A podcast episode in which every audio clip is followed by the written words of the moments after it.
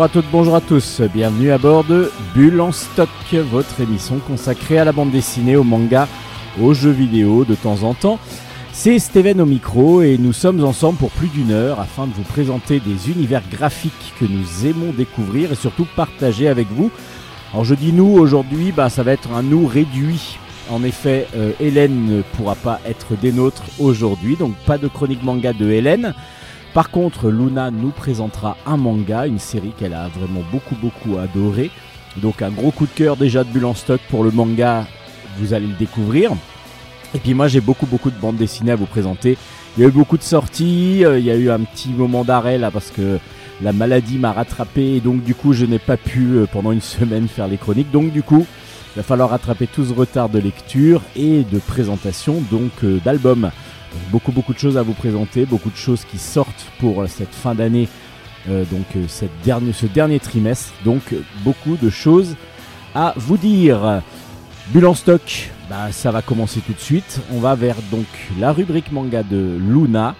Allez, bonne émission à toutes et à tous. J'espère que ça va vous plaire.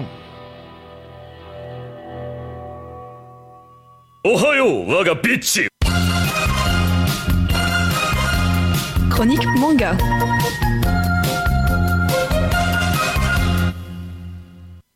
Bonjour Luna. Bonjour.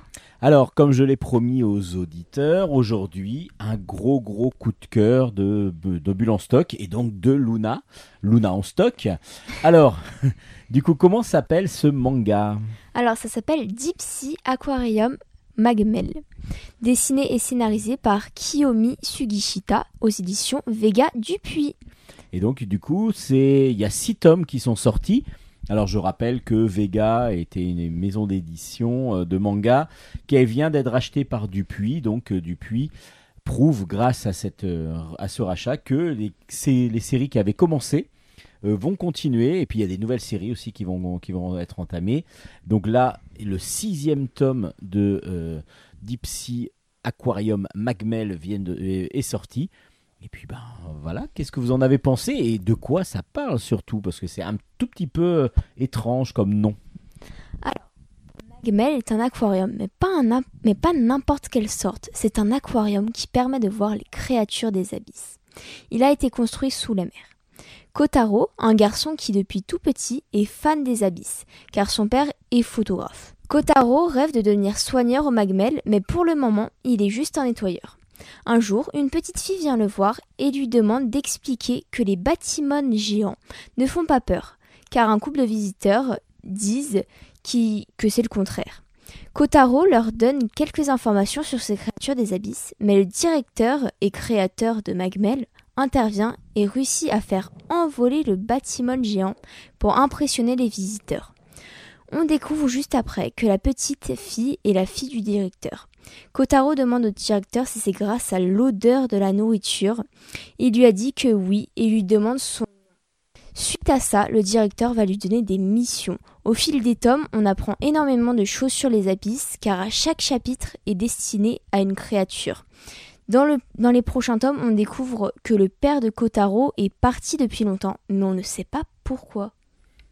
Donc il y a quelque chose autour de de Kotaro et de sa famille, pourquoi il a envie d'être là, pourquoi et son père surtout ce qu'il est devenu et puis du coup la découverte des abysses grâce à ce à, à ce voyage dans dans cet aquarium. Alors qu'est-ce que vous en avez pensé? Apparemment, j'ai un peu spoilé hein, je crois en disant que c'était euh, que vous aviez adoré.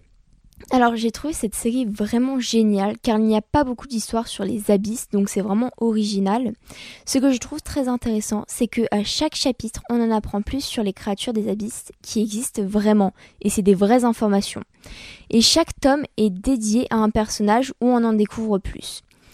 Je trouve aussi intéressant le mystère du père de Kotaro car il est parti hein, du jour au lendemain. On ne sait pas pourquoi, on ne sait pas s'il a encore en vie et bah on n'en sait pas plus. Le style de dessin est vraiment magnifique et les créatures des abysses sont vraiment bien dessinées et détaillées. Je recommande cette série à 100% à tout le monde car même si on n'est pas fan des abysses, l'histoire est super intéressante.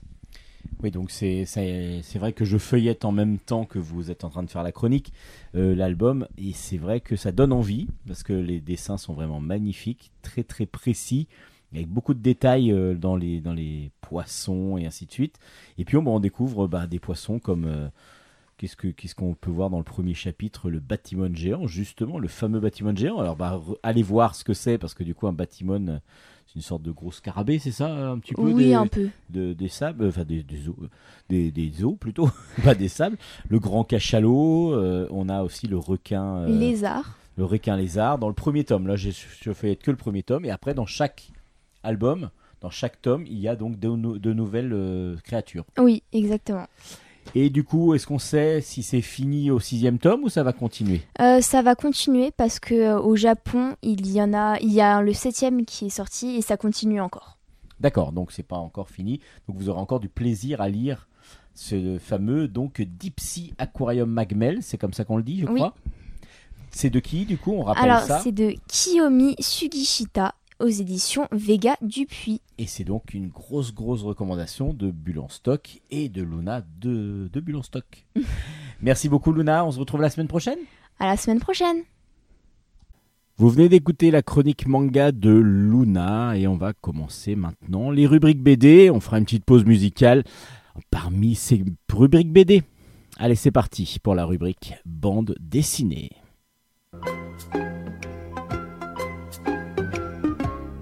Chronique bande dessinée.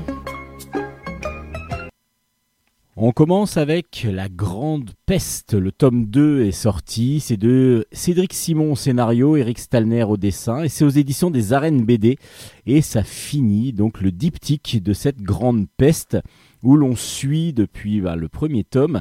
C'est ce qui était très très original, j'avais trouvé. On pouvait avoir un côté didactique évidemment. Et il y a ce côté didactique de la façon dont la Grande Peste euh, la peste donc c'est introduit d'abord euh, en elle s'est introduite en Europe mais aussi dans le reste du monde. Et on suivait euh, Baldus et Alix qui sont donc un jeune homme et une jeune femme qui sont on le sent assez tombés amoureux l'un de l'autre et qui se sentent, en tout cas Baldus se sent lui investi d'une mission, il sent qu'il va pouvoir vaincre une, une sorte de bête bah, qui est euh, symbolisée, qui symbolise la peste évidemment. Et euh, donc ils vont pour cela partir et traverser une grosse partie de la France euh, afin de découvrir un petit peu et de poursuivre leur quête pour essayer de vaincre cette, pas cette maladie, mais de vaincre ce qu'ils ont eux euh, en tête, c'est-à-dire une sorte de, de, de- de malédiction qu'ils vont pouvoir euh, tuer. Euh, et c'est donc assez euh, impressionnant, assez bien fait. Pourquoi? Parce que c'est très original. D'un côté, on va avoir cette aventure entre de Baldus et Alix. Alors il faut, fa- faut avoir lu le premier tome pour bien comprendre les tenants et les aboutissants, pourquoi ils se retrouvent, comment ils se retrouvent et comment ils vont avancer euh, ensemble. Et comme il va y avoir tout le côté historique qui vont traverser, c'est-à-dire qu'on va devenir un petit peu comme on pourrait l'être euh, nous euh, lorsqu'on lit l'album, les témoins les témoins de l'avancée de la peste euh, de après la guerre de Cent Ans et euh, ou même pendant la guerre de Cent Ans. Et du coup cette avancée euh, en même temps que les que les que Baldus et Alix on va comme ça pouvoir découvrir l'horreur que ça va devenir, les villages dévastés, détruits, voire carrément vides, vidés de leurs habitants à cause de cette maladie, de cette pandémie. Et c'est très très fort, vraiment très très bien fait. Évidemment, le dessin euh, vraiment réaliste de Eric Stalner est toujours aussi magnifique. Et du coup, avec beaucoup de détails en plus, nous permet de nous plonger complètement dans cette, dans cette horreur et dans cette, dans cette aventure en même temps. Et du coup, l'aventure mise pour, euh, pour nous guider dans l'historique, c'est vraiment toujours très intéressant. Mais il y a aussi des pages beaucoup plus didactiques avec l'avancée de la pandémie euh, année après année ou, en tout cas dizaine d'années après dizaine d'années on voit euh, les différents foyers là où ça a commencé là où ça s'est poursuivi et, euh, et tout ça c'est très très intéressant à suivre en plus du côté historique ça s'appelle donc La Grande Peste le tome 2 est donc sorti aux éditions Les Arènes BD et c'est un très très bon diptyque euh, qui est sorti donc euh, là la fin du diptyque vient de sortir le tome 2 aussi de Raven, les Contrées infernales, ça s'appelle. C'est de Mathieu Loffray. C'est aux éditions d'Argo. Par contre, là, ça ne, ce n'est pas un diptyque. Donc, du coup, il va y avoir une suite. Euh, Raven est un pirate. Un pirate un peu mercenaire, mais qui a une très mauvaise réputation parce qu'à chaque fois, il, euh, a pour, pour, habitude de revenir quasiment seul de ses expéditions, malgré le fait qu'il soit des fois parti avec pas mal de marins euh, et donc d'autres gangs de pirates. Et du coup, il a plutôt une mauvaise réputation à Tortuga, la ville de, de, base des marins et des pirates, et il va donc euh, là, euh, avoir connaissance d'un trésor qui serait sur l'île de la Morne au Diable. Il va s'y rendre par ses propres moyens, enfin en tout cas avec difficulté au départ. Ça c'est dans le premier tome qu'on va le découvrir. Et surtout, il va avoir affaire à Darksea. Darksea, c'est une femme pirate qui, elle aussi, veut avoir le trésor, évidemment. Donc il va y avoir ces retrouvailles entre ces deux marins, enfin entre ces deux pirates qui se connaissent. Euh, qui sont pas obligatoirement amis, loin de là. Et puis sur l'île, la fameuse île de la Morne au Diable, euh, en plus des habitants, des autochtones qui sont euh, donc des cannibales, et puis qui l'île de la Morne au Diable, il faut aussi comprendre que c'est un volcan, donc du coup ah, c'est une île très dangereuse. malgré le fait qu'il y ait un trésor, bah, il va falloir déjouer pas mal de pièges et de, sur cette île-là, il y a des Français qui sont, euh, qui sont échoués. C'est le nouveau gouverneur de l'île de Tortuga, justement. Et du coup, ils vont avoir l'impression, lorsque les gens qui sont, qui, ont été, qui sont sur cette plage, qui ont commencé à faire un fort, etc., qu'ils vont pouvoir euh, être sauvés grâce à ces nouveaux marins qui arrivent. Et en fin de compte, ce sont des pirates. Donc il y a tout le jeu de, relationnel, d'aide, d'entraide ou pas. Euh, d'amitié, d'inamitié entre les différents personnages qui est très très intéressant. Ce n'est pas juste une histoire, euh, on va dire, linéaire de pirates, même s'il y a toujours cette chasse au trésor derrière. Mais on va avoir des alliances, des coalitions qui vont se former, euh, des fois improbables, des fois très intéressantes. Et on a comme ça cette envie de connaître tous les personnages, de pouvoir les confronter les uns aux autres. Et c'est très très intéressant, c'est super bien fait, c'est superbement bien dessiné, comme d'habitude avec euh, Mathieu Loffray, il y a toujours beaucoup d'action, il, y a beaucoup de, dynamisme dans tous ses dessins, le, vraiment les couleurs sont magnifiques, tout, tout est vraiment excellent parce que bah, Raven va devenir, je pense, une très très très très rapidement un classique de la bande dessinée de pirates. Euh, c'est vraiment superbement bien fait. Alors je pense que trois tomes, c'est ce qui va être prévu. Parce qu'on se dit qu'à la fin du 2, euh, normalement, un troisième pourrait conclure cette histoire-là. En tout cas, peut-être qu'il y en aura d'autres.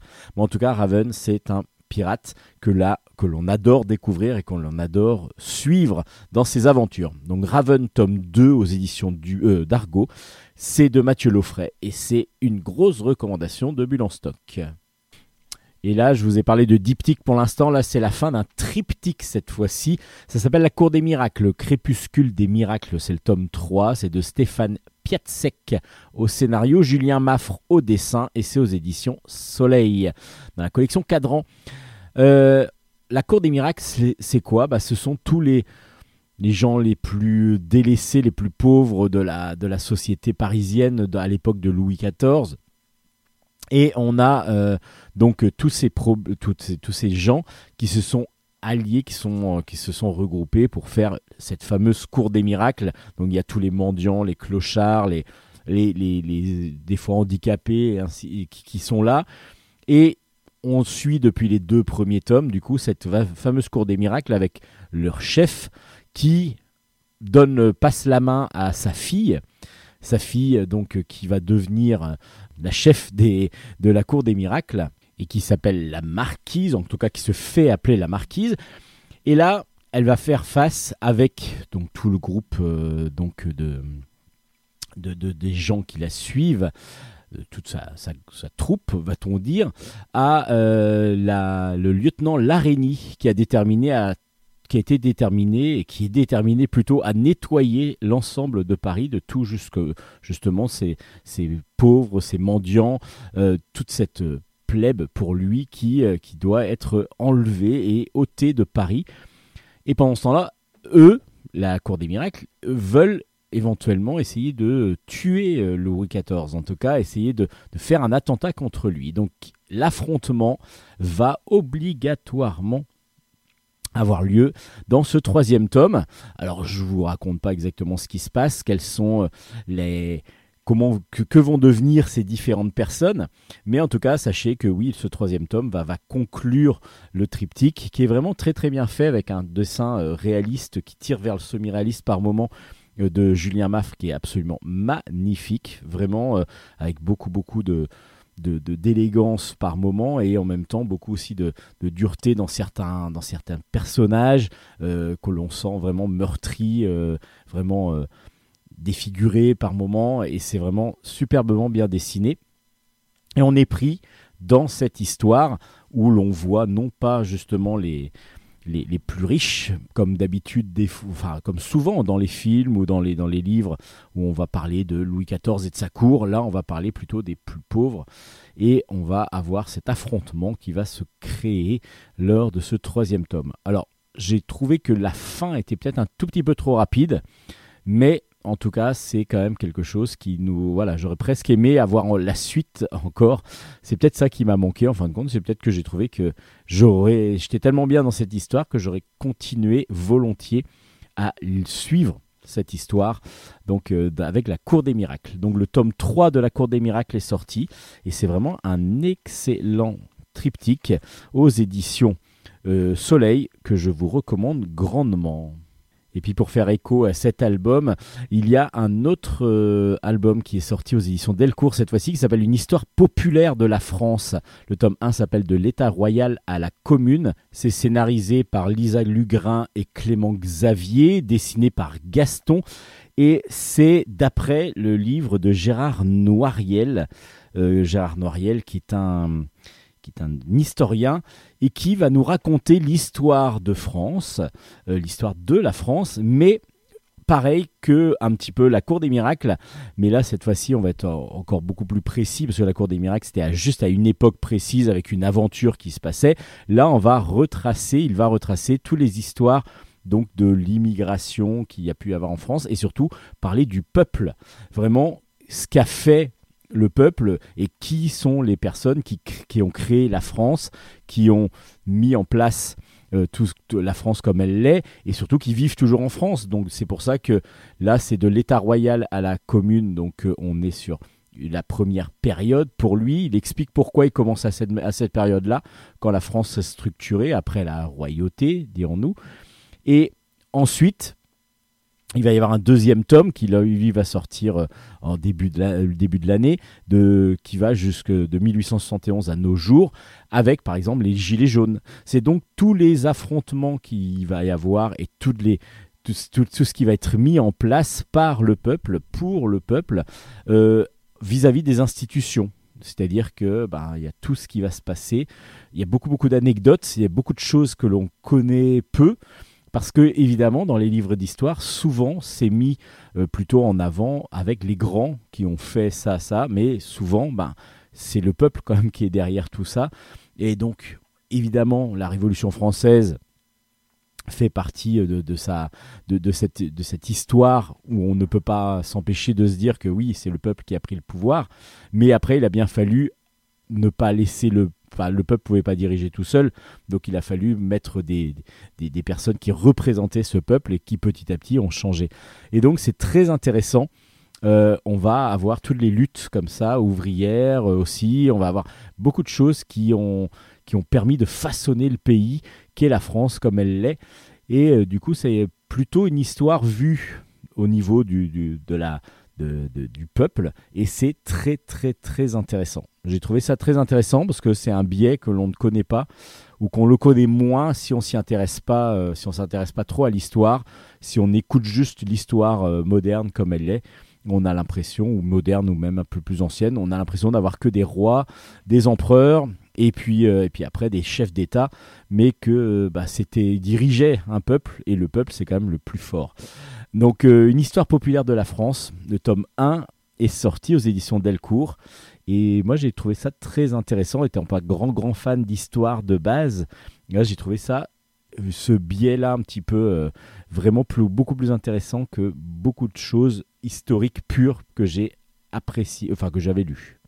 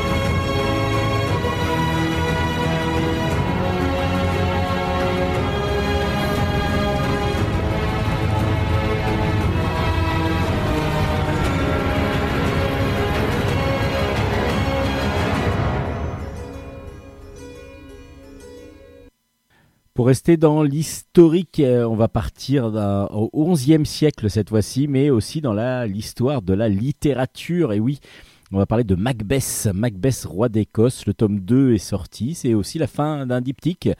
Le livre des fantômes s'appelle ce deuxième tome. C'est de Thomas Day au scénario et puis des magnifiques dessins de Guillaume Sorel avec des magnifiques C'est de la couleur directe et c'est juste majestueux, flamboyant.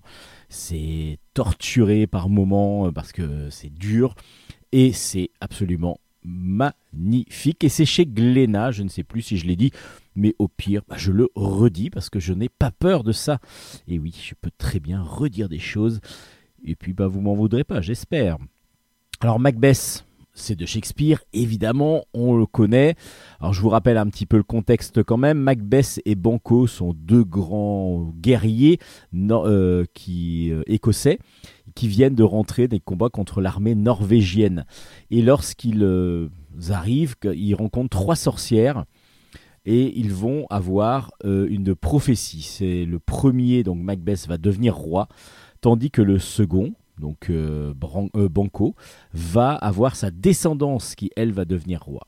Et à partir de là, ben ils vont, euh, il va y avoir des guerres, des guerres intestines entre eux et entre voilà. Macbeth va essayer de devenir roi justement, donc il va essayer, il va peut-être commettre un régicide même. Enfin bon, tout ça, on le connaît, c'est assez, euh, c'est assez connu, c'est donc euh, des meurtres, des drames, des trahisons, qui euh, est donc la base d'un des plus grands textes, un des plus chefs-d'œuvre de, William Shakespeare. Et justement, bah, Thomas Day et Guillaume Sorel vont vraiment mettre en place cette histoire de Macbeth en gardant l'histoire d'origine, mais en y rajoutant des petites choses comme ils vont aller dans un côté un peu plus celtique peut-être euh, avec l'Écosse que, que ce qui est l'histoire de base, mais aussi en mettant un petit peu plus en avant euh, un personnage qui est Lady Macbeth, qui va avoir un rôle plus important dans, cette, dans ce diptyque que dans le que dans l'histoire de base de Shakespeare. C'est vraiment absolument magnifiquement réalisé, c'est superbe. Et on se prend au jeu euh, de, donc de, suivre ce Macbeth que l'on connaît déjà comme histoire, mais que l'on adore, dessiné par Guillaume Sorel. Vraiment, c'est un pur chef-d'œuvre graphique, comme souvent dans les albums de Guillaume Sorel, et depuis longtemps, hein, depuis euh, L'île des morts et ainsi de suite, on, le suit depuis, depuis euh, un paquet d'années maintenant. Mais il est vrai que là, dans, ce, avec, dans ces planches en couleur directe, qui sont magnifiques, comme je disais, à torturer par moments. Regardez juste la couverture, les deux personnages sont, il y a une puissance qui se, s'en dégage. euh, et une, voilà, il y, y, a plein de plein d'émotions qui se dégagent de son dessin qui sont assez impressionnants. Macbeth, roi d'Écosse aux éditions Glénat, vraiment un excellent diptyque qui se finit. Le tome 2 de Shaolin aussi est sorti. Ça s'appelle Le Chant de la Montagne. C'est de Jean-François Di Gregorio au scénario, de Luki au dessin. Et c'est aux éditions Soleil. Là, cette fois-ci, on suit un. On est dans un. de Shaolin, hein, on est dans un univers plus asiatique que ce qu'on ce qu'on a pu voir pour l'instant euh, dans les, premiers albums. On suit donc Nuage Blanc, qui est un jeune garçon du monastère des Trois Royaumes. Et justement, il va être envoyé en mission. On l'avait découvert dans le premier tome, ce Nuage Blanc. C'est un apprenti Shaolin qui a la, particularité de pouvoir, euh, qui a donc des pouvoirs magiques, on va-t-on dire. Il a le pouvoir de conjurer les malédictions et donc il, euh, il est aussi protecteur. Euh, il est dans cette, dans, cette, enfin en tout cas le monastère protecteur d'objets magiques, d'objets donc qui doivent rester dans ce monastère pour pouvoir protéger les autres. Et justement, il y a un objet qui a été volé par des ninjas et cela permet aux méchants, dirons-nous, de l'histoire de monter une armée des ténèbres. Et justement, cette fois-ci, ben, Nuage Blanc va devoir partir en mission. Il va sortir du monastère pour pouvoir essayer de contrer cette, euh, malédiction qui arrive. Et ben voilà, c'est l'aventure qu'on nous offre dans ce, deuxième tome. Et justement, ben, le fait de sortir de du, monastère, ça permet d'avoir quelque chose de beaucoup plus euh, bah, avec beaucoup plus d'action peut-être, même si on avait pas mal déjà dans le premier, mais là on est vraiment dans l'aventure complète. Après on se dit bah ça va être en trois tomes, donc euh, il y a beaucoup de choses qui sont déjà dites qu'on essaye de comprendre. Alors j'espère et on espère tous, je pense que le scénariste Jean-François Di Giorgio aura le temps sur ces trois tomes de tout, de tout, tout, tout résoudre comme, comme, comme énigme, mais vraiment on est pris tout de suite dans l'aventure. Il vaut mieux avoir lu le premier tout, tout, de même pour pouvoir bien comprendre qui est, Nuage Blanc, quels sont les tenants et les aboutissants de, tout ce qui va se passer, de tout ce qui va se passer. Mais en même temps, il y a des choses aussi que pour l'instant on découvre, dans, en particulier au début du tome, et dont on n'a pas encore la réponse totale. Donc euh, il y a pas mal de pistes encore qui sont lancées, et ça, j'ai trouvé ça très très bon. Surtout que le dessin de Lucky bah, est toujours aussi excellent, toujours aussi dynamique toujours aussi des traits aussi nerveux et, vraiment impressionnant de maîtrise. Comme d'habitude, on est vraiment sur un excellent euh, album et donc du coup bah, une suite de séries qui euh, nous promet plein de choses. Et on espère que le troisième tome va être une apothéose, que ça va exploser partout. Graphiquement, ça va exploser, on est sûr, ça s'explose déjà pas mal. Et euh, je trouve que on sait bien dans les dessins simples, enfin simples, comment dire, posé, euh, où a, il se passe moins de choses, ben, le dessin de Lucky fait mouche, parce que du coup, il y a pas mal de sensibilité dans, ses visages en particulier. Et lorsqu'il y a des scènes d'action, bah, c'est fluide, lisible, et c'est impressionnant de maîtrise. Donc Shaolin, point de vue graphisme, c'est magnifique. Point de vue scénario, on attend, on a, est, on hâte de, voir la fin en fin de compte, parce qu'on est vraiment pris dedans. Lorsque vous lisez ces deux premiers tomes de Shaolin aux éditions Soleil, vous ne serez vraiment, vraiment, vraiment pas déçus. C'est vraiment euh, un excellent début de série. Donc on espère que le troisième tome va conclure vraiment de la meilleure des façons cette histoire. Shaolin aux éditions Soleil.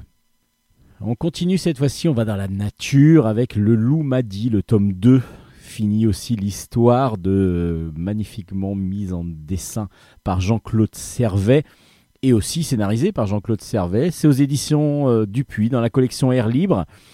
Alors là, on est sur bah, déjà la, marotte de Jean-Claude Servet, c'est nous présenter la forêt en particulier, mais la nature dans ce qu'elle a de plus beau, dans ce qu'elle a de plus pur.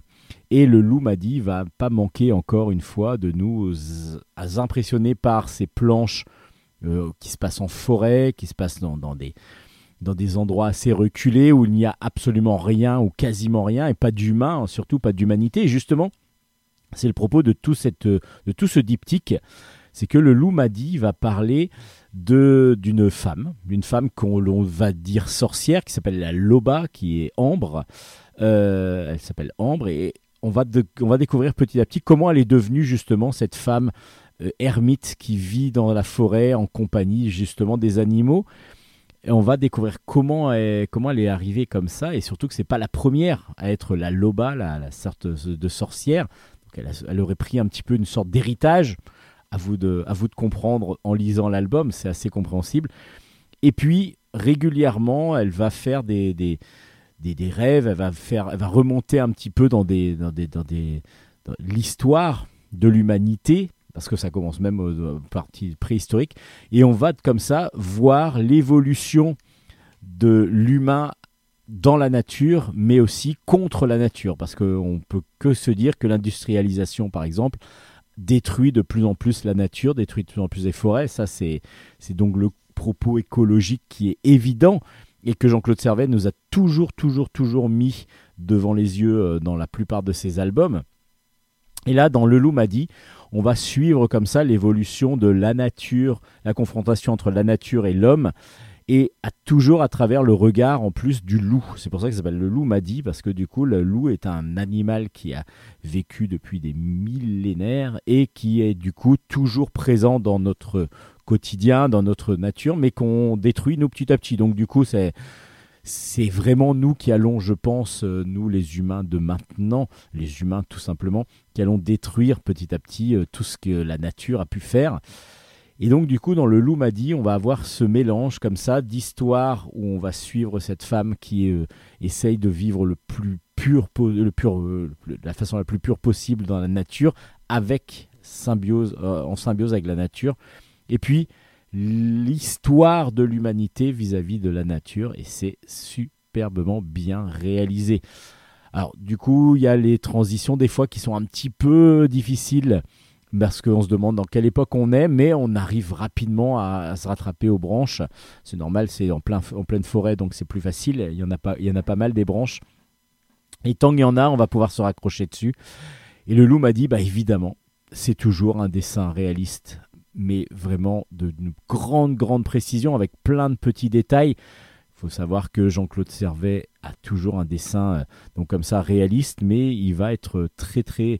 On va voir quand vous voyez un loup, il y a des poils euh, vraiment bien dessinés partout. On est vraiment sur du pas du photoréalisme, mais vraiment un style qui va donner vie aux personnages, aux animaux, avec beaucoup de volume grâce à toutes ces petites hachures qu'il va mettre pour pouvoir retranscrire le, poil et, la, peau de, des animaux. C'est absolument sublime, c'est doux, c'est émouvant aussi par moments, c'est dur parce qu'on voit aussi tout ce qu'a fait l'humain euh, de négatif. Et donc du coup, c'était une très très bonne ode à la nature.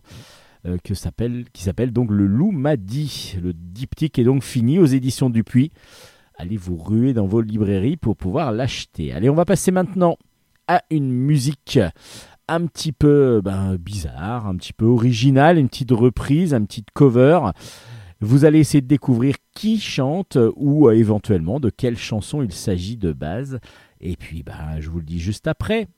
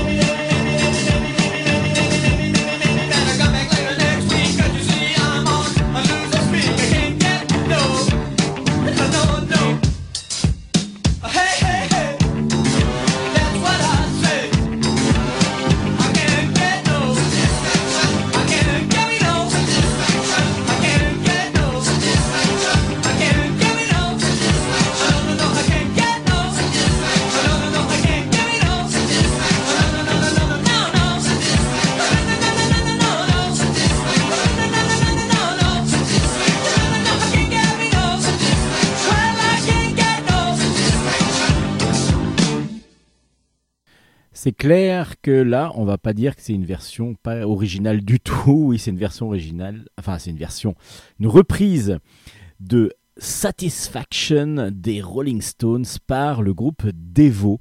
Et c'est d'une version très très originale, disais-je. Allez, on revient tout de suite pour donc la suite de la chronique BD.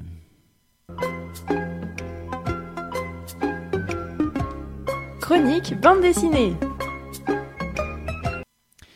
Et on est parti sur les. Enfin, on continue plutôt sur les chapeaux de roue avec Michel Vaillant, le tome 10 de la, de la saison 2, on va dire, de la, du renouveau de Michel Vaillant, s'appelle Pikes Peak. C'est de Graton Édition euh, et diffusé par Dupuis. C'est scénarisé par Denis Lapierre et dessiné par euh, Benjamin Bento et, et, aussi Vincent Dutreuil. Voilà, ils sont à trois pour faire cet excellent album de Michel Vaillant.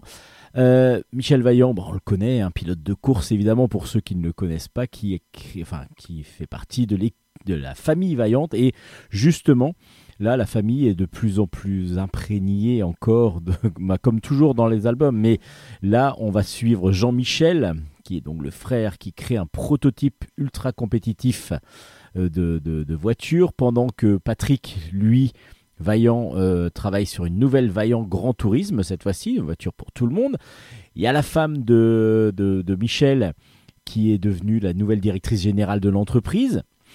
Et du coup, il va falloir mettre en avant la marque et surtout les nouveautés de la marque. Et pour cela, ils vont décider, et Michel en particulier va décider d'essayer de, gagner la course, la seule qu'ils n'ont jamais faite et qu'ils n'ont donc jamais gagnée qui est la Pikes Peak. Alors qu'est-ce que la Pikes Peak? C'est la montée la plus vite possible de la Pikes, Pikes Peak Hill Climb.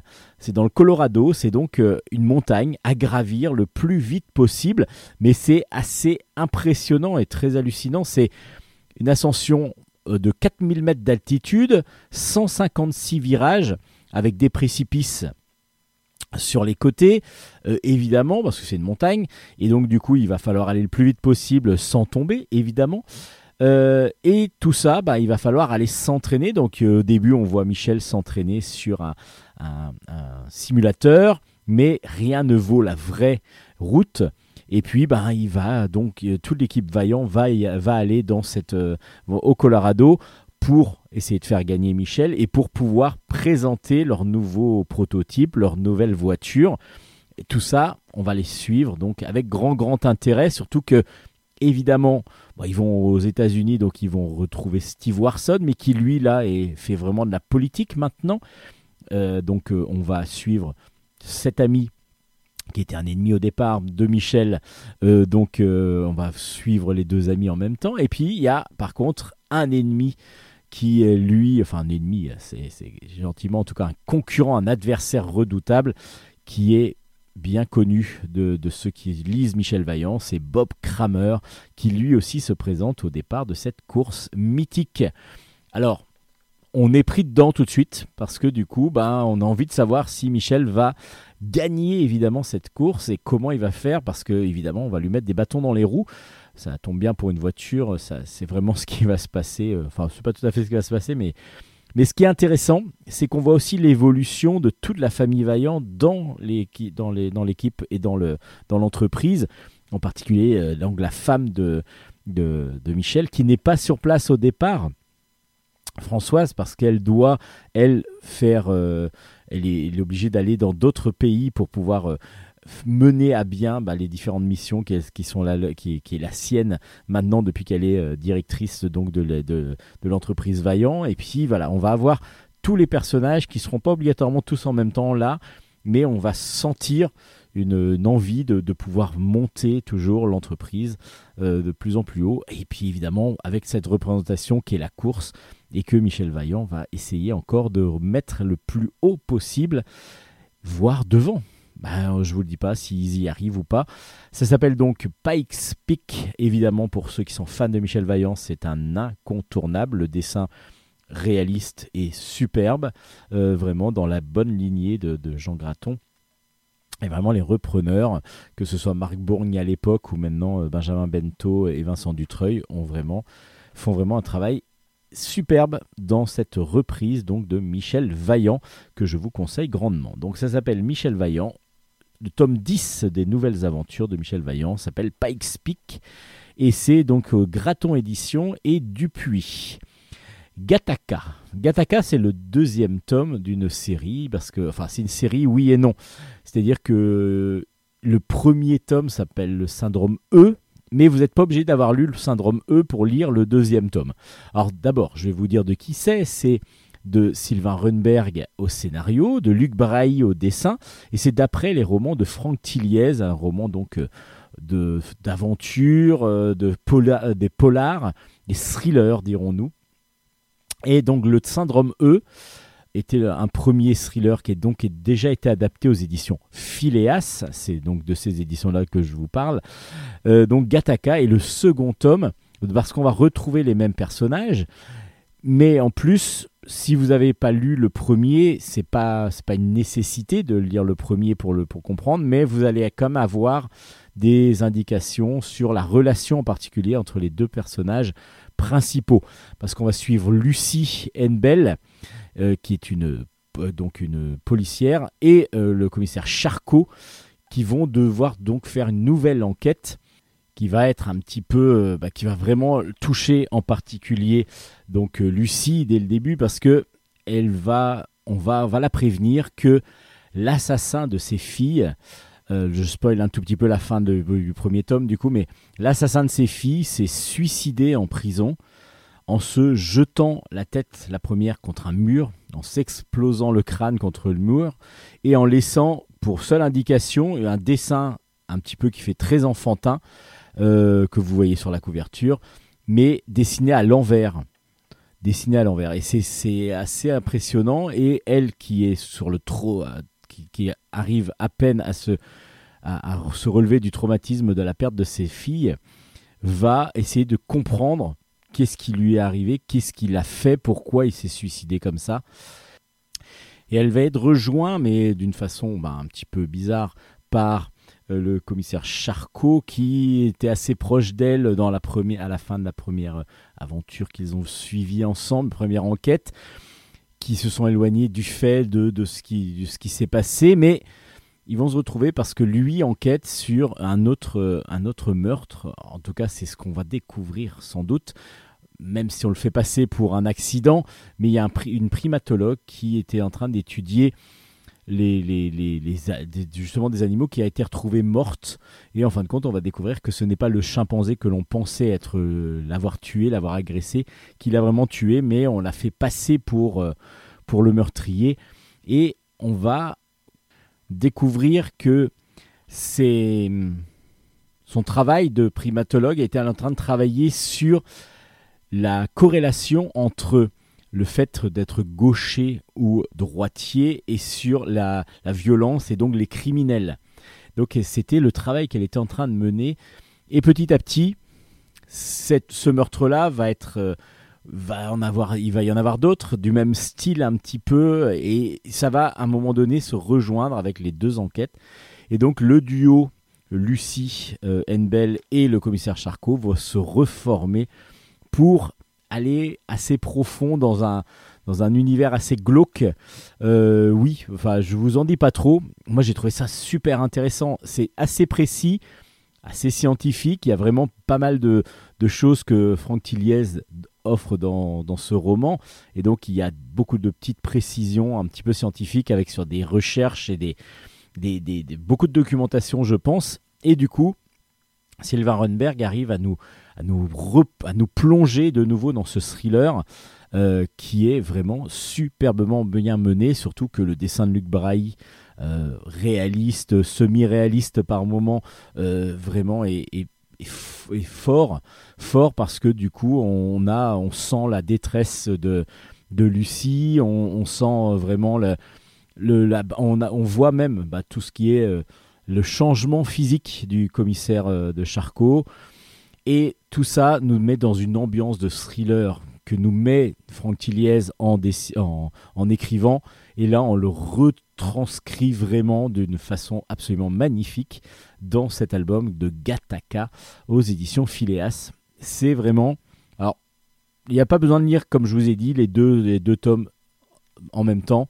Maintenant, si vous voulez connaître davantage euh, la première enquête de Lucie et de Charcot, ça va vous permettre de connaître un petit peu leur personnalité et de voir surtout le changement qui s'est produit entre les deux albums parce que du coup il y a un temps entre les deux, enquêtes qui, euh, qui fait que bah, les deux personnalités n'ont peut-être pas changé totalement mais en tout cas ont été marquées par ce qui s'est passé dans la première enquête et du coup euh, ont changé certaines même euh, Charcot par exemple physiquement même a changé donc à vous de découvrir un petit peu peut-être les deux albums moi c'est ce que je vous conseille donc Syndrome E et euh, donc ce nouveau Gataka. Et ce sera une trilogie normalement si ça suit le même cours que. Enfin, c'est sûr même qu'il va y avoir le troisième tome.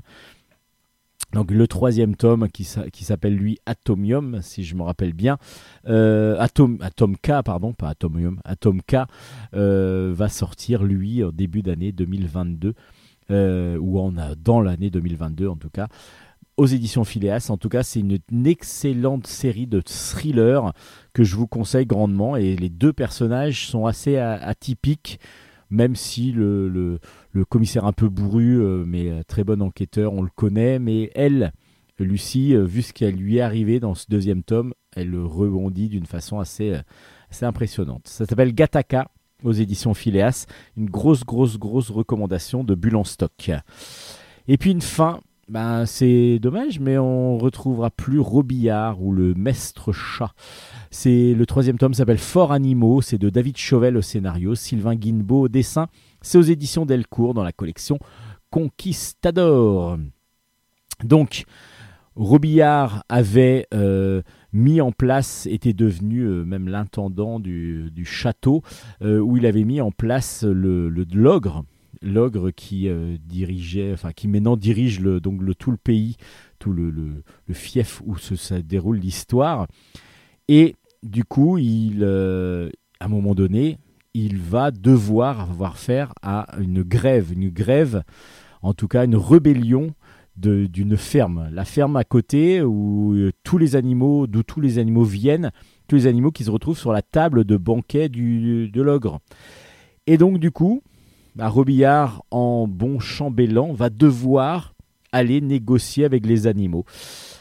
Ça va pas se passer obligatoirement comme il le pense, et surtout que lui-même, en tant qu'animal, va essayer de comprendre et va devoir essayer de comprendre bah, que la condition des animaux, c'est pas obligatoirement ce qui ce qui ce qu'on ce qu'on ressent euh, lorsque l'on est et chambellan d'un côté et l'autre ben, la prochaine la prochaine proie qui va se retrouver sur la table du roi. Donc euh, du coup c'est très très bien fait toujours, c'est très drôle. Là on ressent pas mal de la ferme des animaux de, Orwell, on a vraiment l'impression qu'il y a une base que David Chauvel a voulu adapter un petit peu à son cycle de Robillard. Et c'est voilà, c'est une revisite aussi de ce classique de la littérature. Euh, avec euh, donc euh, ce Robillard qui Robillard qu'on voit toujours et que l'on découvre toujours avec. Là, il est un petit peu moins mesquin, je trouve, dans ce troisième tome. Il est devenu un peu plus humain, on va dire entre guillemets, mais en tout cas avec des côtés un peu plus positifs que dans le que dans le premier et deuxième tome, et surtout. il est un petit peu moins roublard, ouais, c'est ça. Il va même peut-être se faire avoir lui-même. Le dessin de Sylvain Guinbeau est toujours aussi magnifique, mais est-ce que je vais être obligé de vous le dire à chaque fois? Bah oui, bah je vous le dis à chaque fois parce que j'avais adoré le premier tome je vous avais dit que le dessin était magnifique. Le deuxième, ça continuait dans la beauté pure. Et puis ben, dans le troisième, évidemment, ça ne déroge pas à la règle. Sylvain Guinbeau nous offre une trilogie absolument graphique, magnifique. Euh, vraiment, c'est d'une beauté. Euh, les couleurs sont magnifiques, les, dessins sont, sont précis, sont très, assez cartoon pour les animaux et en même temps, euh, voilà, il y a, y a, de tout. On est vraiment sur le semi-réalisme pour les, pour les, les humains. Euh, voilà, ça, ça fonctionne. Le tout euh, est dans un très bel écrin comme ça. ça, c'est très très beau. Et puis, bah, ça a fini. Ça a fini. On est peut-être un peu déçu. Peut-être qu'il y aura d'autres aventures de Robillard. Mais en tout cas, Ce troisième tome de Robillard ou le maître chat, le mestre chat, euh, est sorti aux éditions Delcourt et c'est donc une excellente série créée par ces deux auteurs, mais vraiment euh, excellent. Donc Robillard, le troisième tome aux éditions Delcourt.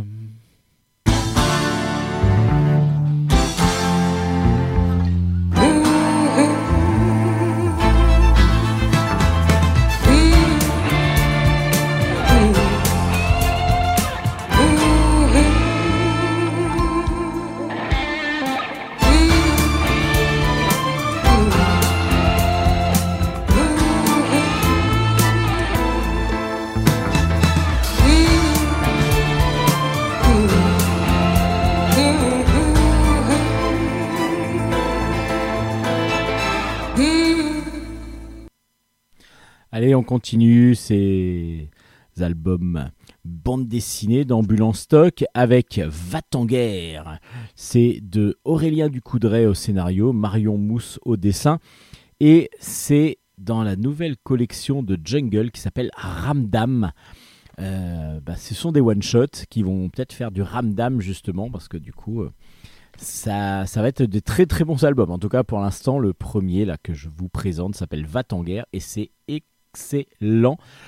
On est en, première, en plein pendant la Première Guerre mondiale, les affrontements font rage, et on a la baronne de Pontfrougnac qui arrive vers un général et qui lui dit voilà je suis euh, la, la, chef des marraines de la France qui a pour but de, de désigner comme ça de d'aider les soldats sur le front. Et puis ben on veut faire gagner un soldat et ce soldat, c'est le soldat Carapate.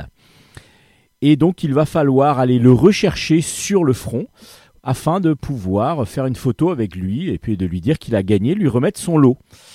Tout simplement. Comme ça, elle, elle va en tirer gloire en disant que, euh, euh, que la marraine de France euh, serve les soldats et ainsi de suite. Donc elle le veut en gros faire de la pub tout simplement. Et pour ça, le général va pas vraiment avoir le choix, il va devoir demander à son bras droit de d'aller euh, donc sur le front et d'accompagner donc Louise qui elle est la, la servante de, de, la baronne euh, sur le front afin de pouvoir récupérer ce fameux soldat Carapate euh, sur le front, ce qui est complètement aberrant, hein, on imagine bien. Et puis mais ils vont être aidés par ça, pour, pour ça, par un Schnarpels qui lui est un, un soldat qui est allé plusieurs fois au front, qui a chaque fois pris des balles, des obus et ainsi de suite, et qui s'en est réchappé pas, pas indemne, parce qu'il a même des balles dans le corps un peu partout, et qui est un guerrier euh, redoutable, qui est une sorte de grosse bête euh, un, peu, un peu à la Hulk, et qui n'a qu'une hâte, c'est de retourner sur, sur, sur le front. Donc on se dit qu'il est très très très très dur et en même temps très sombre mais on va le découvrir petit à petit. Et puis il y a aussi Madame Zaza. Madame Zaza, elle est une, une comment dire, elle fait euh, des, elle est un petit peu voyante et euh, elle est un petit peu farfelue, un petit peu loufoque, qui va aussi accompagner cette troupe pour aller rechercher ce fameux soldat disparu, enfin pas disparu, mais qui a gagné donc un prix, donc il va falloir aller le rechercher. Alors les quatre personnages qui vont aller commencer à aller euh, donc sur le front comme ça, sont complètement loufoques les uns les autres. Enfin, pas loufoques toujours. Madame Zaza est complètement loufoque, Schnarple lui aussi est, loufoque, et en même temps, on va les découvrir petit à petit sous d'autres visages, et c'est ça qui est super intéressant, parce que, évidemment, il va falloir passer les, les, lignes, enfin pas les lignes ennemies, hein, parce qu'ils passent pas par, la, par le côté allemand, mais ils passent par l'autre côté. Mais petit à petit, ils vont remonter comme ça vers le front et ils vont rencontrer beaucoup de gens. Et c'est ce qui est la, le, sel de l'aventure, c'est justement de, de, découvrir euh, vis-à-vis de différents personnages qu'on le voit découvrir différentes situations et puis surtout les découvrir personnellement. Parce que Louise la toute timide servante et gouvernante de, la baronne de Pontfrougnac va se révéler être quelqu'un d'autre complètement. Pareil que Schnarple qui lui par exemple est, est, plutôt la grosse brute épaisse va quand même euh, bah, y a il y a le son cœur qui n'a pas encore été touché. Donc peut-être qu'on va le redécouvrir d'une autre façon.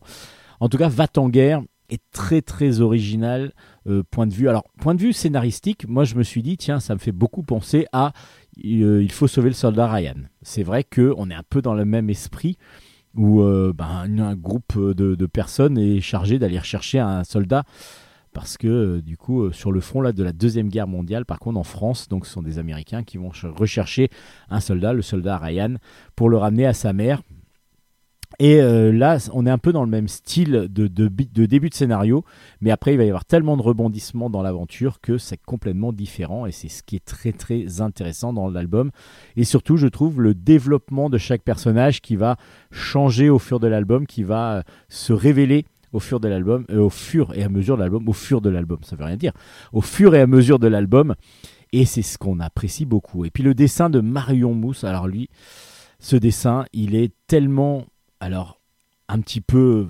d'une originalité euh, forte. Il y a des traits très très marqués, très noirs, avec euh, des traits très anguleux par moment, et en même temps, on arrive à trouver beaucoup d'émotions, beaucoup de sensibilité dans certains dessins. On regarde juste la couverture, par exemple, on voit Louise toute timide euh, qui se cache derrière son, manteau, dans son manteau, qui repaisse un petit peu la tête, et du coup, on a déjà des impressions de bah voilà, d'émotions euh, différentes, malgré un dessin qui peut paraître très, très, très, très comment dire géométrique par moment avec des quand il fait un menton euh, menton des fois c'est très très carré très anguleux mais volontairement justement pour donner une force aussi au dessin.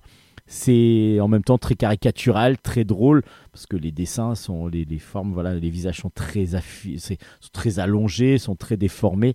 Il y a vraiment un côté caricature par moment aussi. C'est superbement bien dessiné très original.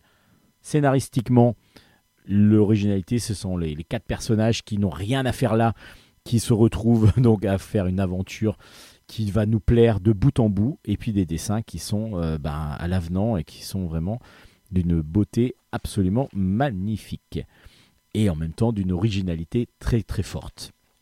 S'appelle Va en guerre, un one-shot aux éditions Jungle que je vous recommande grandement. Et puis, on a la réédition de L'île aux femmes euh, aux éditions Glénat. C'est deux enzymes euh, sur des couleurs de Hubert euh, dans la collection Millefeuille. Euh, et du coup, ben, c'est, oui, je vous ai dit des éditions Glénat, je crois que je vous l'ai dit. Donc, c'est un conte très original par ben, le dessinateur de Podom, scénarisé par Hubert, où on va suivre euh, Céleste Bompard. C'est un as de la voltige qui lui permet d'avoir beaucoup, beaucoup de de- de- de- d'aventure avec des femmes parce qu'il est très dragueur en même temps. Et puis pendant la deuxième guerre mondiale il va euh, première guerre mondiale pardon on reste dans la première guerre mondiale après va en guerre. Il va donc aller sur le front et là son biplan se crache sur une île complètement mystérieuse. Donc il va essayer de survivre il les tombe petit à petit et en découvrant un petit peu ce qui se passe il va découvrir que euh, il va il est dans une île où il n'y a que des femmes. Et que les hommes, du coup, en sont complètement bannis, ou alors le seul homme qui est là, c'est pour procréer, pour fabriquer, pour, engrosser donc ces femmes, pour pouvoir leur faire des enfants. Et bah, c'est d'une originalité folle, parce que lui, évidemment, euh, ce côté euh, macho, dragueur, bah, du coup, il va, pouvoir, il va être obligé de le rabaisser complètement, et puis il va réussir, normalement, il est, mis, euh, il doit, il doit mourir, parce que les femmes n'ont pas besoin de lui, elles ont déjà quelqu'un pour euh, un procréateur, dirons-nous. Mais il va s'en sortir parce qu'il va commencer à, à raconter, à lire de la poésie à ces femmes qui vont être euh, sous son charme, mais la poésie n'est pas faite par lui.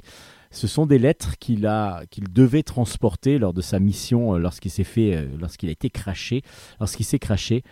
Et ce sont des lettres de poilu qu'il devait envoyer aux femmes de ces différentes, euh, de ces différents donc militaires. Et il se retrouve donc à devoir essayer de draguer un petit peu pour rester en vie sur cette fameuse île aux femmes. Alors c'est complètement délirant et en même temps il y a un côté très féministe dans cet album qui donc plutôt bienvenu. C'est euh, c'est vraiment euh, dans l'époque, euh, ça fonctionne très très bien. Alors des dessins de Zanzim en plus c'est et toujours de fin et puis des, des- personnages très élancés, assez élégants pour Céleste par exemple. Ça- ça- son élégance se voit dans le dessin et c'est vraiment très très appréciable. C'est un bon one shot que je vous avais déjà recommandé lorsqu'il était sorti sous une première version que j'avais beaucoup apprécié et là c'est vrai qu'en le relisant on a un côté moderne qui continue parce que du coup, justement, avec tout ce qu'on entend sur les, bah, les MeToo et ainsi de suite, il y a ce côté revanche un petit peu de la femme et des femmes euh, vis-à-vis de quelqu'un qui est plutôt dragueur au départ et qui là va devoir justement être peut-être un peu plus lui-même et un peu plus euh, faire attention pour pouvoir survivre sur cette île aux femmes. Donc cette île aux femmes, c'est aux éditions Glénat, c'est une réédition donc, de l'album euh, qui était déjà paru dans les, aux mêmes éditions. Dans un autre style, Jungle Beef, c'est aux éditions Stenkis. C'est de Olivier Béra au scénario, Cyril Meyer au dessin. Et donc, comme je vous ai dit, c'est dans la collection Témoins du monde de chez Stenkis. On va là cette fois-ci en Amérique centrale, dans la forêt tropicale très humide d'Amérique centrale, et c'est dans la réserve de Rio Platano. Exactement, donc qui est un, patrimoine mondial de l'UNESCO. Et on va suivre Olivier Béra, justement, sur sa quête. Alors, il est, il fait, en repérage pour un, comment dire, un reportage qu'il est en train de faire, un film qu'il va devoir, euh, va donc mettre en place. Et pour ce film, il a besoin de repérer un petit peu tous les endroits et il va donc remonter comme ça une, rivière, un, fleuve, euh, pour le tournage de The Explorers et il va découvrir que dans cette forêt tropicale, il y a une production, une, trop grosse production, et donc de, de, il y a une production en masse voilà, de viande de bœuf. Euh, ils se demandent pourquoi au départ, évidemment. Et c'est parce qu'en fin de compte, les narcotrafiquants ont compris que ben, dans cette coin de la forêt, déjà, on ne venait pas trop les embêter. Et puis surtout que l'exploitation du bœuf, l'exportation de bœuf, etc., ça permettait de blanchir l'argent de la drogue. Et du coup, ben, les, les, habitants de, ce, de cette région-là sont obligés par les narcotrafiquants à devoir mettre en place des fermes et des, des élevages pour pouvoir eux survivre, pour pouvoir, pas, pour pouvoir euh, se protéger aussi des narcotrafiquants. Et puis, ben, évidemment, il va rencontrer en faisant ce voyage-là des, des, cueilleurs qui, eux, justement, n'ont plus la possibilité de... Bah, la forêt petit à petit est détruite, des habitants qui sont menacés, évidemment, par les narcotrafiquants, des éleveurs qui, eux, sont complètement dépassés par ce qui se passe et qui n'arrivent pas du tout à gérer. Et puis en même temps, bah, on va avoir toute la connaissance de, tout ce qui est la, forêt tropicale, toute l'écologie et toutes les plantes qu'on peut y trouver. Mais tout ça à cause de, des, narcotrafiquants qui, ont mis la main mise sur toute cette région-là, euh, ben, dans un, une atmosphère très très froide, très très dure, très très euh, dangereuse en plus. Et c'est assez intéressant. Du coup, maintenant, euh, il faut vraiment s'y plonger pour pouvoir. voilà, c'est vraiment un reportage du reportage, parce qu'en fin de compte, c'est pour présenter, pour aller repérer un petit peu ce qui va, ce qui va se passer dans le film après. Euh, là, on est donc dans le repérage, et c'est vrai que on va passer d'une période, d'une personne à l'autre, et il faut bien s'y plonger pour pouvoir bien comprendre. Le dessin, tout en couleur directe, est vraiment très beau. Euh, réaliste et simple et en même temps reproduit grâce à la couleur. Vraiment un, une belle, belle, euh, des belles images, comme la couverture peut le montrer, par exemple, si vous regardez, euh, bah, avec un coucher de soleil sur cette rivière qui est magnifique, mais qui, petit à petit, cette forêt vierge qui l'entoure, qu'on l'on voit sur la couverture, bah, est détruite par, à cause de, cette, de, cette, bah, de ces narcotrafiquants qui veulent eux prospérer, mais à défaut de la nature, ils s'en foutent complètement, comme beaucoup d'humains, malheureusement. En tout cas, Jungle Beef est très intéressant, un très bon euh, reportage, euh, va-t-on dire, euh, graphique, un très bon, un très bon album pour pouvoir découvrir ce, côté qu'on connaît mieux, peu, pardon, de, des, de, de, de l'Amérique centrale et de la déforestation. On connaît la déforestation, mais là, on est un peu plus au cœur encore de la déforestation. Et pourquoi, surtout, c'est déforesté? Pourquoi on enlève toutes ces forêts? Ça s'appelle Jungle Beef, donc aux éditions Stenkis.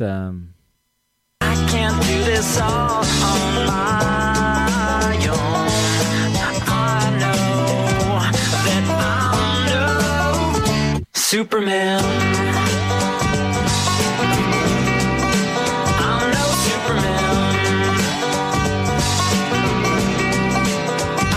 Superman. Alors, on continue avec Katsuo. C'est de, c'est aussi son jungle. Le premier tome s'appelle Le Samouraï Noir. C'est de, au scénario de Stéphane Tamayon euh, et de Franck Dumanche, tous les deux donc au scénario. Et c'est de Raoul Paoli au dessin. Et c'est, je vous l'ai dit, je crois, aux éditions Jungle. Katsuo, c'est un garçon qui est complètement moderne. Il adore les jeux vidéo. Et par contre, il vit dans une famille, malheureusement pour lui, qui, est plutôt dans la. bah, pas dans l'ancien temps, mais qui est dans la tradition. C'est-à-dire que son grand-père est, euh, un, grand maître des arts martiaux et il tient un dojo.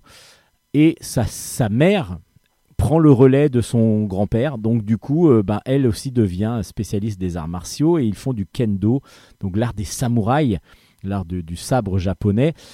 Et lui, ben, il est chez, normalement, il doit faire des cours avec son grand-père, avec sa mère, et puis il n'a pas du tout envie, quoi. Il n'est pas, il est pas du tout dans cette, euh, dans cette optique-là.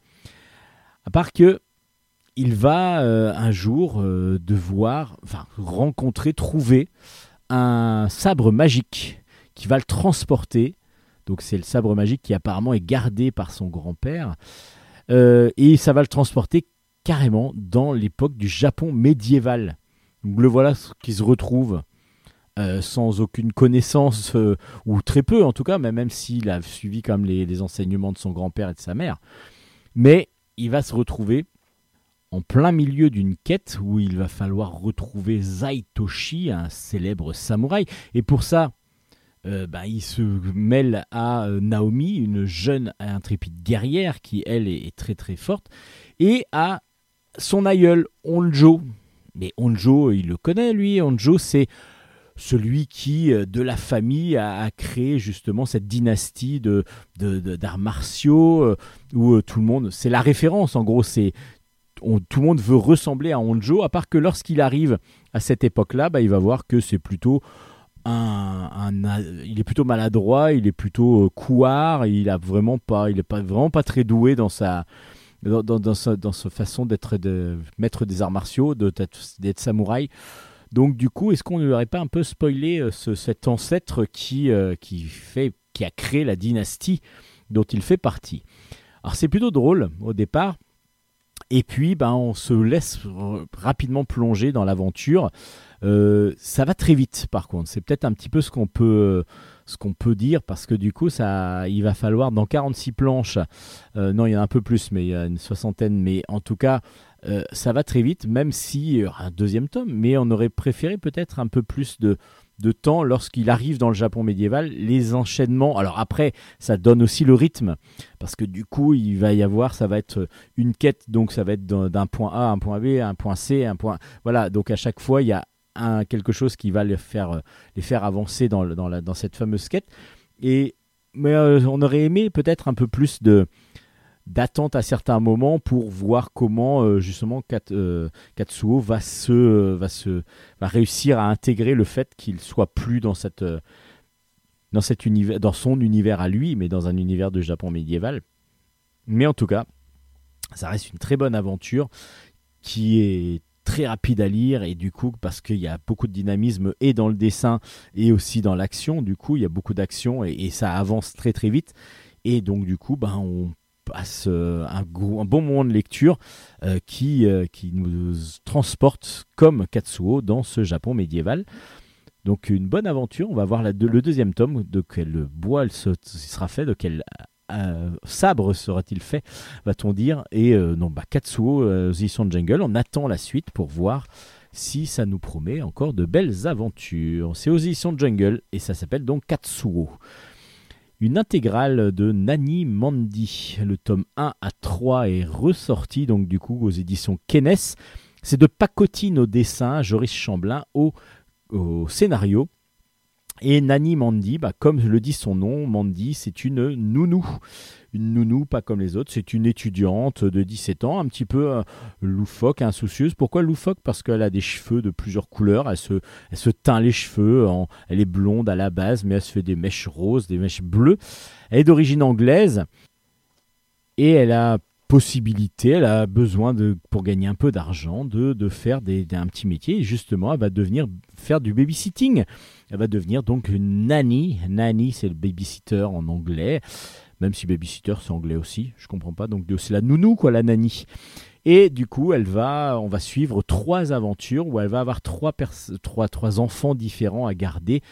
Et euh, les trois aventures vont, être, vont à chaque fois révéler quelque chose de différent autour des enfants. Et elle, elle va devoir réagir aussi en fonction de, du caractère de chacun. Et même elle va être en difficulté sur un des, une, des, des, aventures, entre guillemets, un des albums. Justement, les trois albums, on va découvrir euh, Antoine d'abord, qui, qui ne s'entend plus du tout avec sa famille. Et on va comprendre pourquoi, parce que chaque fois on le soupçonne de beaucoup de mots, alors que c'est peut-être pas toujours lui. Et puis à chaque fois, bah, on se dit, euh, ouais, c'est Antoine obligatoirement. Il y a Célia euh, qui ne veut pas fêter ses 12 ans. Et pourquoi? Donc bah, Nani Mandy va essayer de découvrir pourquoi et, et quel est le pas le traumatisme, mais qu'est-ce qui se passe? Et puis il y a Matisse qui lui vit très mal la grossesse de sa maman euh, parce que c'est une famille recomposée, parce que bah, son papa n'est plus là ou le moins souvent là. Et puis bah voilà, il y a toute la peur euh, du, nouveau bébé qui va arriver, qui va peut-être prendre plus de place que lui. En tout cas, c'est des histoires très humaines que nous offre Joris Chamblin, avec beaucoup de psychologie euh, autour des enfants, et ça fonctionne très très bien parce que justement, c'est pas toujours sur le même principe. Euh, on a Nani, enfin Namandi plutôt, qui arrive, qui voit la situation, qui arrive à la débloquer. Ça, c'est un des albums. Mais sur les deux autres, il y a une fois où elle se retrouve vraiment en difficulté parce que euh, voilà, ça, ça se passe mal. Et puis la deuxième fois, la troisième fois, euh, c'est encore un peu différent parce que là, on est sur euh, carrément la famille complète qui rejette Antoine. Et donc, du coup, il y a plus de choses encore à aller découvrir autour de la famille. Pourquoi? Qu'est-ce qui se passe? Et je trouve que c'est vraiment très, très bien fait. C'est très original aussi dans.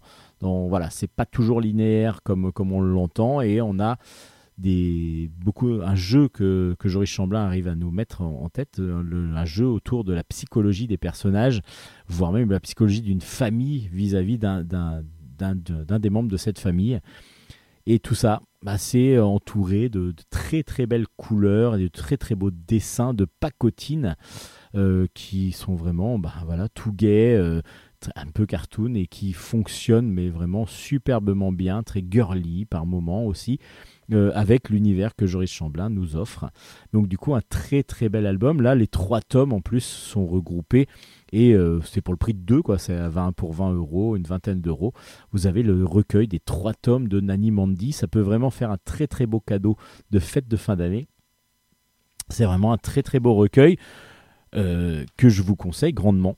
Que je vous conseille grandement parce que oui, c'est beau et c'est très très intelligemment écrit. Ça s'appelle donc Nani Mandy. L'intégrale est sortie aux éditions Kenes. Et puis chez Jungle, toujours, il y a euh, l'encyclopédie des peurs qui est sortie. Le tome 1 s'appelle L'acluophobie.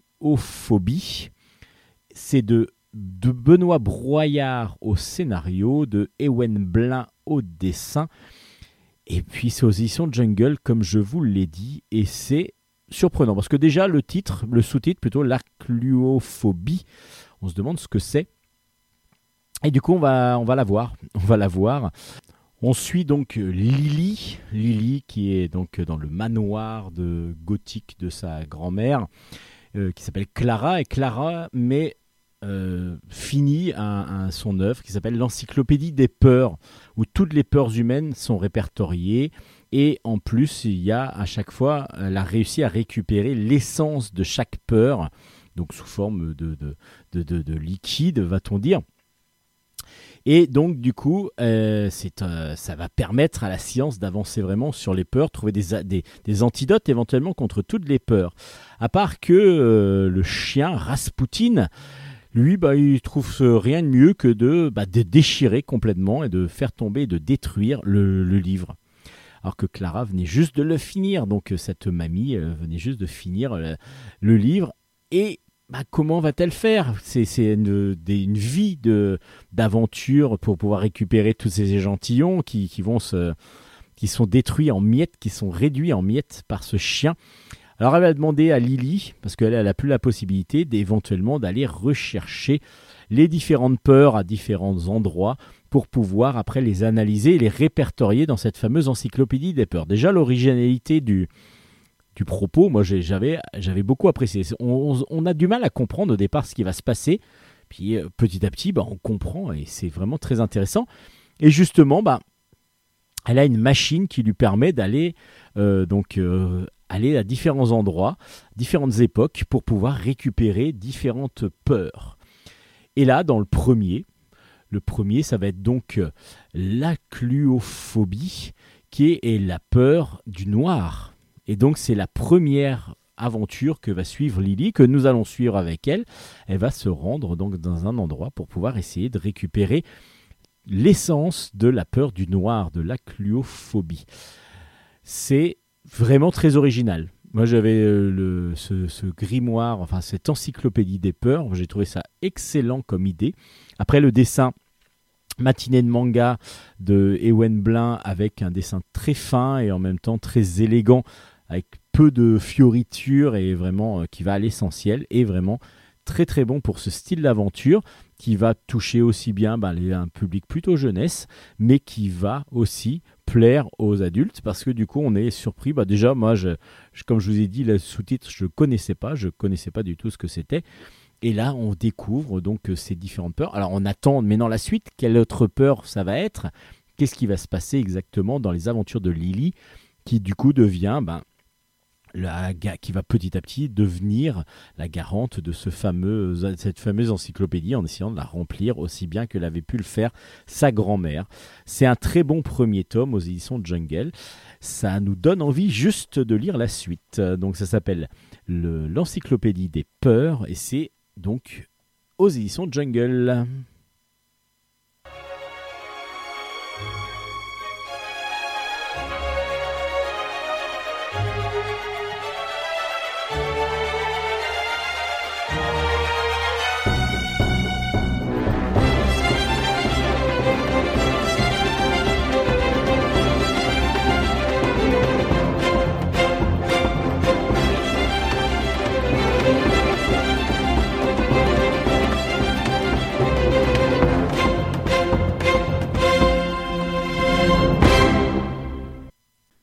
Et pour finir ce bulle en stock, on va finir avec quelques albums un peu, plus tournés jeunesse, même si Luca, Luca, je vous le propose depuis le début. J'adore cette série, c'est vraiment une des une excellente séries jeunesse, mais vraiment euh, lisible par tout le monde. Le Luca tome 9 est sorti, ça s'appelle Game Over, c'est toujours de Bruno Desquier et c'est aux éditions Dupuis. Alors Luca, c'est un jeune homme qui est un petit peu très sympathique déjà, ça c'est sûr, mais maintenant qui est un petit peu loser par moment et qui a la particularité d'avoir comme ami un fantôme, un fantôme qui s'appelle Nathan et Nathan va l'aider euh, à pouvoir se mettre un petit peu en avant dans le, dans le lycée où il est. Il est, euh, pas dans l'équipe de foot, mais comme Nathan était le euh, le, le capitaine de l'équipe de foot à l'époque, et puis il a été tué, il est mort. Euh, il va, euh, va, faire un deal avec, euh, avec Luca. Il va aider Luca à monter un petit peu en grade et, en, et vraiment en notoriété dans le lycée, et en particulier aussi avec les filles. Ça a même plutôt bien marché. Et malgré le fait de sa timidité et du, du- de son côté loser, et en échange, Luca va aider Nathan à retrouver le, bah, celui, le commanditaire et, euh, et celui qui l'aurait tué. Alors est-ce que c'était volontaire ou pas? Qu'est-ce qui s'est passé exactement? Bah, Tout ça on le sait petit à petit. Et euh, bah, je ne vais pas trop vous spoiler justement, à part que là dans la deuxi- le deuxième cycle, euh, il y a euh. Il faut que Luca reforme l'ancienne équipe de foot de Nathan. Euh, et du coup, dans chaque album que l'on suit depuis le dernier cycle, enfin dans ce dernier cycle, il va devoir aller récupérer les différents joueurs de l'équipe de foot, à part qu'ils ne font plus que du foot. Ils ont tous euh, plusieurs autres euh, passions et de, plusieurs autres sports. Et donc du coup, dans chaque album, euh, euh, Luca se retrouve à être confronté à un autre, un ancien joueur de l'équipe de foot de Nathan, et il va devoir les battre dans leur propre sport, dans leur propre nouveau sport. Donc on a vu avec du tennis, on l'a vu avec de la boxe. Enfin, c'est assez délirant parce que évidemment Luca n'est pas du tout fait pour tous ces sports-là. Et à chaque fois, il arrive à s'en sortir. En tout cas, il y a aussi sa, gentillesse, il y a, son, sa, sa qui, qui rentre en jeu et donc du coup ça fonctionne. Et dans ce, dans ce neuvième album, on reprend là où on était dans le huitième, c'est-à-dire que là c'est de l'e-sport. Donc il est obligé de combattre euh, par ordinateur interposé dans un jeu vidéo. Euh, donc euh, les différents combattants justement, les différents ennemis pour pouvoir arriver en finale et arriver en finale donc contre l'adversaire. Donc contre, le, contre celui qui allait devenir celui qui était l'ami de Nathan et donc il va falloir récupérer dans son équipe les Phoenix, ça, s'appelle l'équipe de foot. Alors il vaut mieux avoir lu les autres tomes et de toute façon vous allez passer un excellent moment de lecture si vous les lisez parce que Bruno Desquier arrive avec son, son, son graphisme cartoon à nous, à nous donner vraiment beaucoup, beaucoup de bonheur de lecture avec beaucoup d'humour. Ça, il y en a énormément. Et puis, on a aussi tout le côté enquête que l'on suit, le fil rouge de savoir comment Luca est, euh, pas Luca, Nathan est mort. Et puis, on a des moments très émouvants, très, très, euh, très, très, forts. Et je trouve que sur l'amitié, sur éventuellement l'amour, sur euh, voilà la, la passation de pouvoir, et etc. Il y a plein, plein de thèmes qui sont abordés, mais de façon tendre, assez mélancolique par moments. C'est vraiment superbement bien fait. C'est vraiment une grande, grande réussite que ce Luca. Ça fait depuis le premier tome que je vous le propose, que je vous dis, lisez Luca. Alors j'espère que ça a été fait.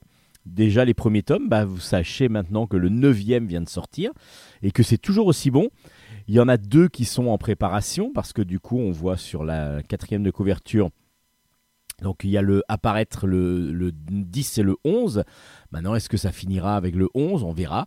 En tout cas, il faut savoir que sur le 10, il y a Nathan que l'on voit en gros plan avec une voiture derrière. Et puis, on sait, pour ceux qui ont déjà lu un petit peu, on sait ce qui s'est passé.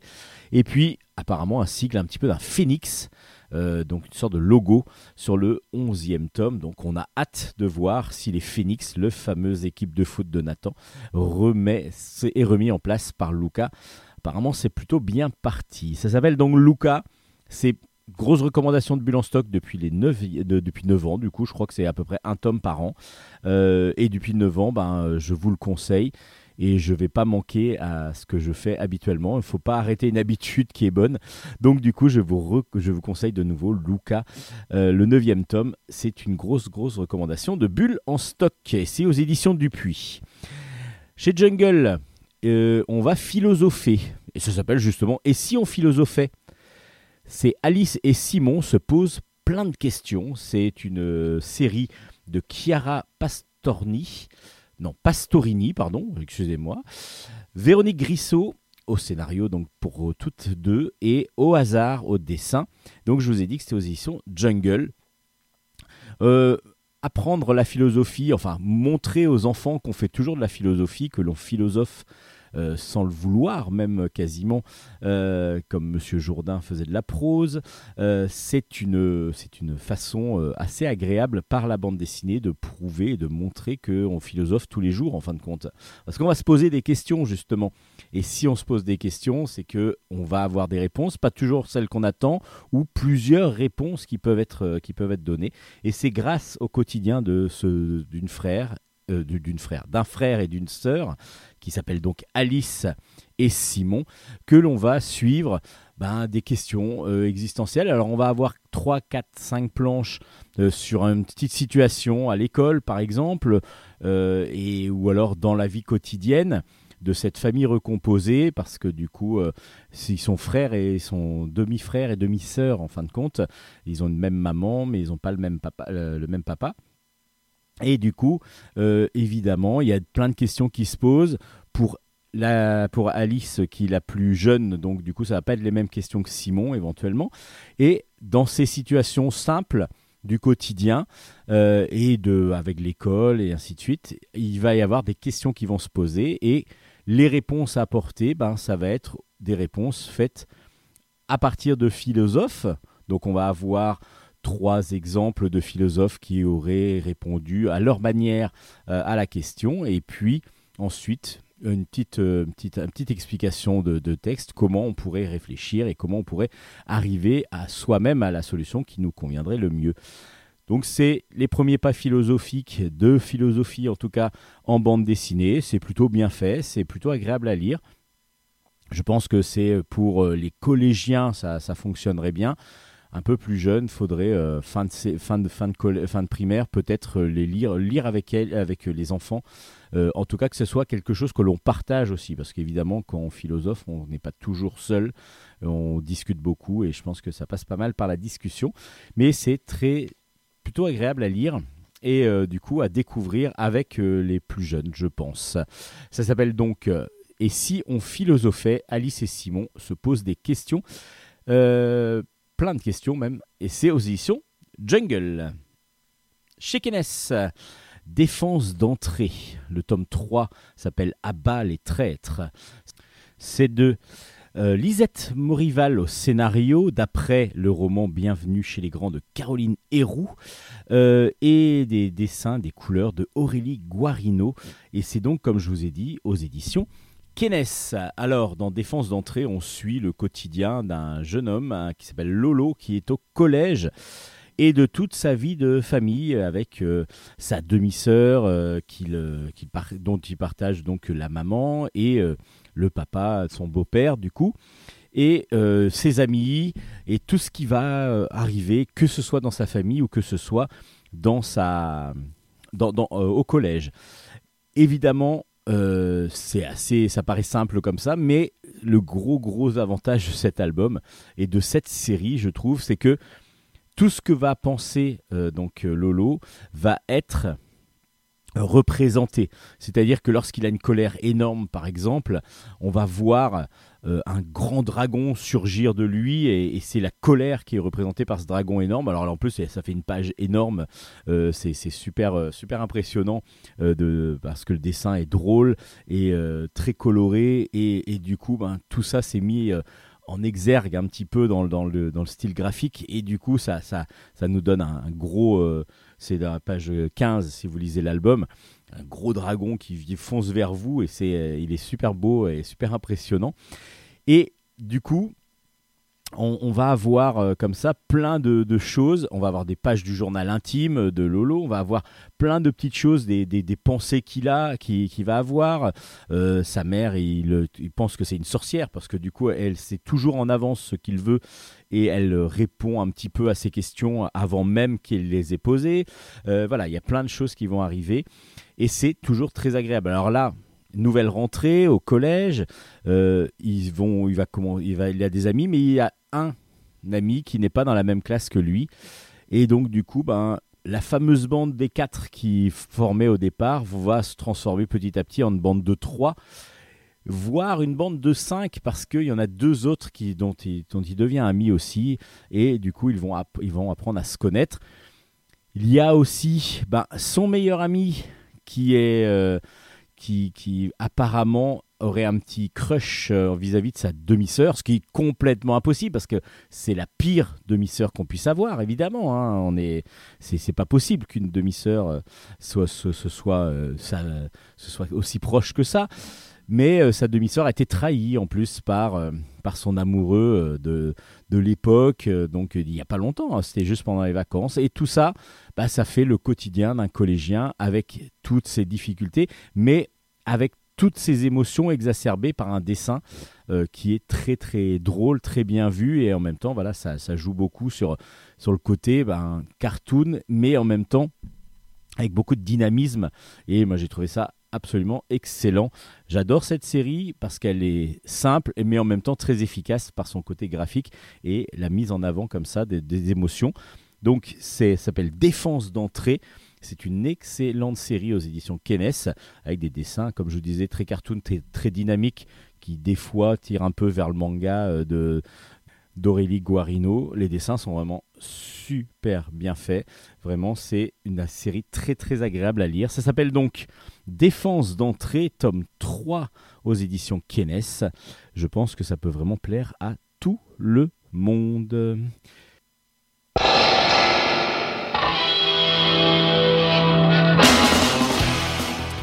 Et voilà, c'est là-dessus que se finit Bulle en stock cette semaine. Bon, ben voilà, encore pas mal d'al- d'albums à chroniquer.